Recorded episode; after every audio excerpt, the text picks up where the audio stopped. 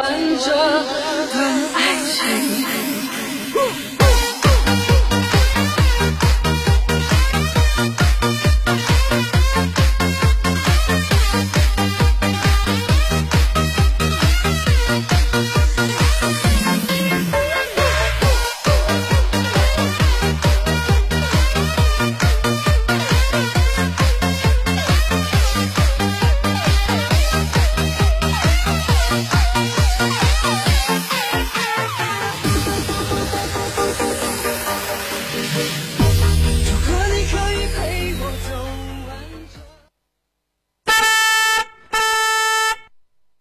北京时间十三点整。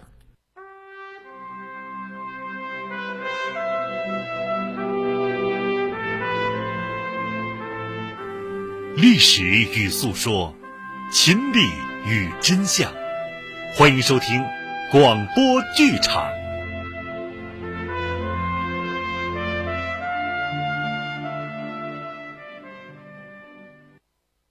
《贺龙全传》二百九十九回。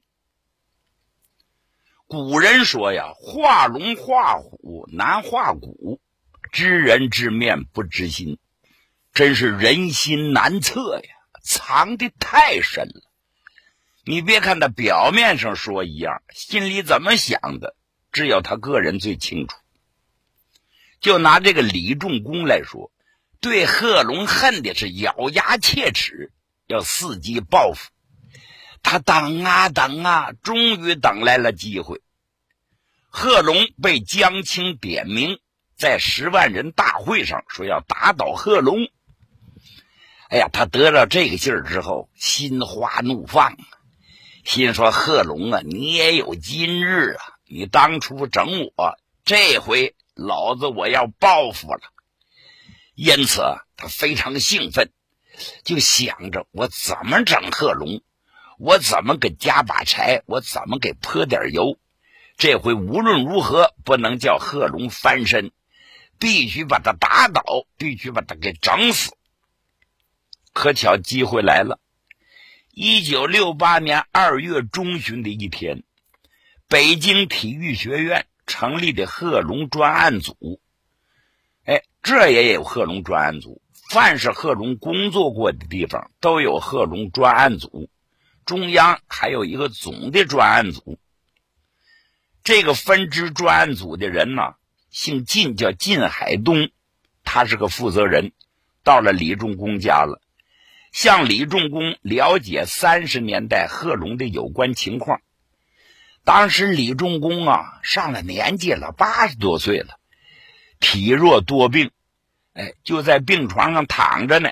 但是他脑瓜还挺好使，他对当时的每个细节都谈得非常非常详细，以至于第一次他把要回答的问题都没回答完。靳海东后来回忆说。我跟他这次谈话给我的印象是，李故意把问题谈得很详细，并且留下了许多我们还要了解他问题的活口，以便我们再来找他。果然，三天之后，靳海东再一次来到李仲公的家，由李接着谈，谈着谈着，李仲公突然说：“在三十年代，贺龙还曾给我写过信呢。”想通过我向蒋介石说情，他要起降，可惜呀，信在我来北京的时候，被我爱人给烧掉了。靳海东回到学校之后，立即向造反派头头刘长信汇报了此情。刘长信听完之后，高兴的一蹦多高！哎呀，哎哎哎哎呀，这个线索简直太重要了，必须紧紧抓住。你呀，明天再去找他去，叫他写个材料，不然这老家伙一病死就没有证据了。听见没有？哎哎哎！第二天，靳海东又来到老李家，要求李仲公把他所说的情况写份材料。靳海东对这段事回忆说：“李仲公事先有所准备，写的时候不时的看看手中写的一个很小的纸条。”一千多字的材料很快就写完了，中间还有许多年月日和人名。贺龙专案组得知此事后，也立即派人到了北京。专案组的人看了材料之后，听了靳海东的汇报，并要刘等不要再去找李仲公了，到此就结束啊。为啥要这么说呢？怕李仲公反复继续调查的事就由贺龙专案组负责，就是指中央专案组。现将李仲公写于一九六八年三月二十八日写的这份材料摘录如下。他怎么写的呢？他是这么写的：贺龙在第一次大革命以前，是一个由土匪起家。分头于四川、贵州地方军阀的山头主义的小军阀，我和他认识是在一九二六年七月，我以国民革命军总司令部秘书处长的身份，随同蒋介石从广州出师北伐进驻长沙的时候，他由湘西派了一个日本士官学生。曾在东京与我们相识的贵州人毛景元见我，打下武汉之后，在一九二七年二月，我到汉口才开始和他见面的。但到是年三月，由于汉口的国民党中央发动反蒋独裁，并准备出兵讨蒋，贺龙受到唐生智以反蒋还是拥蒋向他威胁。他为了取得汉方的信任，而将我出卖，竟将我逮捕后，我就和他断绝了关系了。一九二八年的春夏之间（括弧月日记不清了），我在南京伪交通部。有一天，忽然有贺龙派的人持着他的信来见我（括弧这是贺龙参加南昌暴动之后，又拖着他的部队。回到湘西老巢建立山头的时候，我看了信，对于来人的三次来见都予拒绝，要回信也置之不理。但信是留着的，可惜此信存在苏州住宅。在一九四九年八月，我来北京之后，我的爱人为了防患后患，就把它取出来烧掉了。但信里的要点，我还是记得很清楚的。内容是称我为次长，称蒋介石为总座。首先是说，一九二七年三月之事，完全是出于阎仁山的计县，极力对我道歉，并希望我能原谅他。接着是历数参加南昌暴动，是迫于当时的形势，实非本心，要求我代向蒋介石解释，仍愿。当年追随北伐的肃忠，再与收编为国军，是效忠于总座及国民政府，敬辞援助，病后弑父，魏蜀贺龙呈上等语。材料最后写道：“以上就是我所知的关于贺龙的这个头号大叛徒的一个铁证。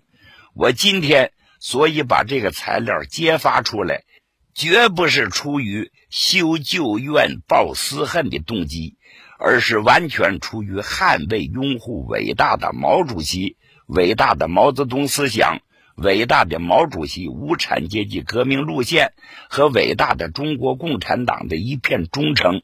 在当前无产阶级文化大革命、两个阶级、两条路线尖锐激烈斗争的运动中。也是我作为一个党外的革命干部所应有的一种战斗任务，因此我就把它揭发出来，呃，以此作为批斗这个罪大恶极的大叛徒的一种材料。为了说明解放后他与贺龙的关系，李仲公还特意做了如下一条补注：全国解放后的十八年当中，除了在一九四九年八月。我来北京之后的一两个月内，由于周总理和郭沫若同志约我聚餐和贺龙见了两面以外，始终就没有直接会见过。国务院参事室军管组对这份材料做了如下批注：李仲公是党外人士，现任国务院参事，所谈情况仅供参考。一九六八年五月十六日下午，有关此事的汇报会在人民大会堂东厅会议室进行，康生、吴法宪等人都参加了会议。当汇报到李仲公说，一九二八年贺龙曾给他两封信后，因搬家被烧掉时，康生说：“留下又烧了，可能那两封信更重要。”吴法宪就说：“应给李仲公做工作，要他交出这两封信，还要告诉他，如果将这两封信交出来是有功的。”于是贺龙专案组。立即将工作放在了要李仲公交出两封根本就不存在的信上。六月下旬的一天，贺龙专案组的赵秀峰、刘世义来到李仲公家，两人向李仲公说明了来意。李仲公一阵的沉默呀。李仲公何尝不知道，如果交出两封原信，可以立功，并借此对贺龙进行报复。只是原信根本就不存在，拿什么交啊？专案组的人走了之后，李仲公是思来想去，最后决定伪造。你说这家多毒了！当贺龙专案组第三次派人来找他时，已是一九六九年的七月份了。来人对他说：“九大已经召开了，原为政治局委员的贺龙并没有出席这个大会。”你还有什么顾虑呢？这次李仲公交出来两封信，并说是他老婆害怕才说了谎，说烧了的。李仲公交出的所谓贺龙一九二九年给他的两封信中，是满篇的胡言乱语啊，胡编乱造。李仲公啊，还为此写了说明。他说什么呢？一九二九年五月中。我连接到贺龙，请我代他向蒋介石解释，愿意投蒋的两封亲笔信（括弧署名贺云清，云清是他的字儿）。然后又说，我之所以交出这两封信，因为这是贺龙叛党的铁证。李仲公亲笔，一九六九年十二月二十六日于北京。李仲公并画了信封的格式是：专程交通部李次长重工勋启贺云清上。专案组对李仲公提出这两封信，既不能肯定，也不能否定，在两难中，最后还是康生一锤定音。这两封信是贺龙通敌的铁证。至此，专案组。即依据康生的指示，把这两封信作为贺龙叛变投敌的证据使用。直到贺龙被迫害致死两年以后，专案组以一九七一年五月十七日最后一次写的所谓贺龙罪行的审查的报告仍是如此。到了一九七四年，周恩来在处理大量遗留的党和国家要事之后。开始腾出手来处理李仲公诬告信的问题。他在一个文件上批示，要对李仲公写信诬陷贺龙的问题进行彻查。同年九月二十三日，公安部得的结论是，求降信所用的纸张墨水是一九四零年以后出产的。调查人建议处理李仲公。周恩来说。把调查结果告诉他，能把他吓死算了。他已经八十多岁的人了，但周总理还是在材料上批示，约李仲公一谈，告以在一九六八年交出贺龙一九二九年五月的两封信，非贺龙亲笔，且贺字云清，并非云清。这什么意思？那俩清字它不一样。代笔定非新进之人，可以断为伪造之信。望李老实交代，可得宽恕；否则将进行彻查，以弄清真相。一场严肃的谈话在国务院参事室的一个会议室里进行。李仲公自然无法自圆其说，坐到那里是冷汗直流啊。一九七八年五月二十六日，有关单位对李仲公交出的两封信进行了结案报告，写道：李仲公在文革中交出的两封伪造信，是配合林彪四人帮反党集团蓄意陷害贺龙同志的铁证。是一起极其严重的反革命事件。报告指出，李仲公搞伪造信件陷害贺龙，有其深刻的阶级根源和思想基础。首先，李是一个多年的反共政客，他对贺龙同志1927年在汉口拘捕他的事耿耿于怀，有报复思想。二是，一九五零年六月，西南军政委员会成立时，李未被选上，他怀疑贺龙同志把他删掉了。三是文化大革命初期，林彪四人帮掀起一股打倒老帅的妖风。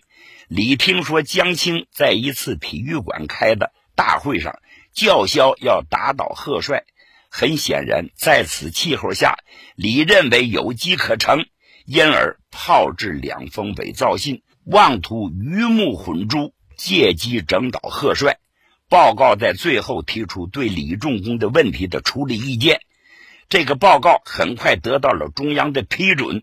对李仲公问题的处理决定写道：李仲公，男，现年八十八岁，原籍贵阳市人，原任国务院参事。关于一九六八年春。李仲公交出的两封伪造信陷害贺龙同志的问题，审查小组报经中央批准，认为这是李仲公配合林彪四人帮反党集团蓄意陷害贺龙同志的一起极其严重的反革命事件。李仲公罪行严重，又不老实交代，根据党的坦白从宽、抗拒从严的政策，本应从严惩处。逮捕查办，但考虑到李年事将近九十，生活不能自理的情况，不再补办，决定撤销其国务院参事职务，每月发给生活费八十元，交国务院参事室监督。以上所说就是两封伪造事件的经过。你说我们党的政策就是宽大。像李仲公这种人是罪大恶极呀，就把他枪毙也不为过。但是考虑的年事已高，还给他发了一定的生活费，让他以度残年，这是法外开恩呐。按下这块臭狗屎，咱不说了，翻回头再说贺龙元帅轰击贺龙的罪恶炮弹。经林彪、康生、江青等人之手，一发又一发的打过来。一九六八年四月三日，李作鹏、王洪坤、张秀川给中央写信，诬陷贺龙、叶剑英配合刘少奇、邓小平逃入，企图篡军夺权。四月十八日，黄永胜对专案组指示说：“贺龙专案很重要。”贺龙是个大土匪、大军阀、大阴谋家，这案很大，面很宽，有许多人要在这个基础上继续努力。搞专案本身就是一场阶级斗争，要把埋在毛主席身边的定时炸弹挖出来，要穷追猛打，要团结一致，要共同对敌。黄永胜的指示被贺龙专案组的工作人员。张来普记在笔记本上，留下了黄永胜等林彪死党迫害贺龙的罪证。四月二十二日，江青、康生在接见中央专案组第二办公室工作人员时，康生说：“我提醒你们，体委是贺龙现行反革命活动的重要地点。他给体委发了枪炮，炮安在什刹海。”炮口对准中南海，海军、空军都有他的国防俱乐部，有无线电俱乐部。贺与刘仁与团中央王兆华都有关系，一次发枪七百条。江青跟着就说：“贺龙是个大刽子手，您看看，这江康二人是一唱一和的，把二月兵变升了格。于是，所谓二月兵变是越传越玄，轰动全国。就这条纯属虚构的罪名，也成了贺龙被立案审查的重要内容之一。五月二十一日发出中共中央、国务院、中央军委、中央文革令，称国家体育运动委员会，包括国际俱乐部系统，是党内头号走资本主义道路当权派。伙同反革命修正主义分子贺龙、刘仁、荣高堂，完全按照苏修的办法炮制起来的。接着，康生在人民大会堂接见了贺龙专案组的全体人员。康生用指示的口气说：“贺龙这个大土匪，历史上叛变投敌，他的现行反革命活动也一定会有，可以。”由此到现在的这个笔，由这个问题想到另一个问题，在康生讲话的两天之后，也就是五月十八日，贺龙专案组给江青、康生、陈伯达写了《贺龙专案组案情进展综合报告》，称贺龙专案组自去年九月十三日建立，现有办案人员二十四名。负责审查的案犯十八名，有关案犯五名，共二十三名，其中省军以上的十九名（括弧内有政治局委员二名，中央委员一名，候补中央委员一名）。林彪一伙为搞倒贺龙，对贺龙过去的一些下属干部、贺龙的子女乃至亲友部下的刑讯逼供更加紧了。不少好干部含冤而死，其中死的最惨的是大将许光达呀。从一九六七年八月十四日起，国防部副部长、中国人民解放军装甲兵司令员许光达大将被捕，被诬陷为贺龙中的二号人物。许光达的罪名是二月兵变的黑参谋长和贺龙专案中的二号人物。造反派们。为取得许光达的口供，以达到向九大献礼的目的，遂对许光达迫害加剧。一九六九年四月十日，许光达写下了这样的交代材料：凡是已经做过坏事的人们，赶快停止作恶，悔过自新，脱离蒋介石，准其蒋公赎罪。老实人、敢讲真话的人，归根到底。与人民事业有利，与自己也不吃亏。爱讲假话的人，一害人民，二害自己，总是吃亏。只要痛痛快快的承认错误，改正错误就好了，就取得了主动。越吞吞吐吐、扭扭捏捏，就越会被鬼缠住，越陷越深，老是被动，最后还得解决。假的就是假的，伪装应当剥去。隐瞒是不能持久的，总有一天会暴露出来。一切依靠帝国主义的寄生虫，不论如何蠢动一时，他们的后台总是靠不住的。一旦树倒猢狲散，全局就改变了。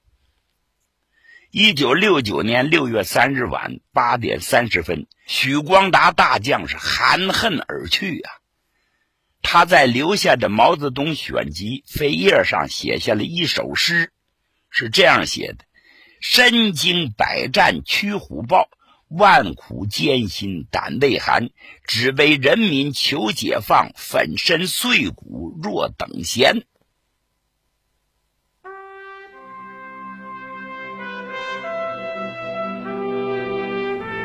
听众朋友，今天的广播剧场就为您播送到这里。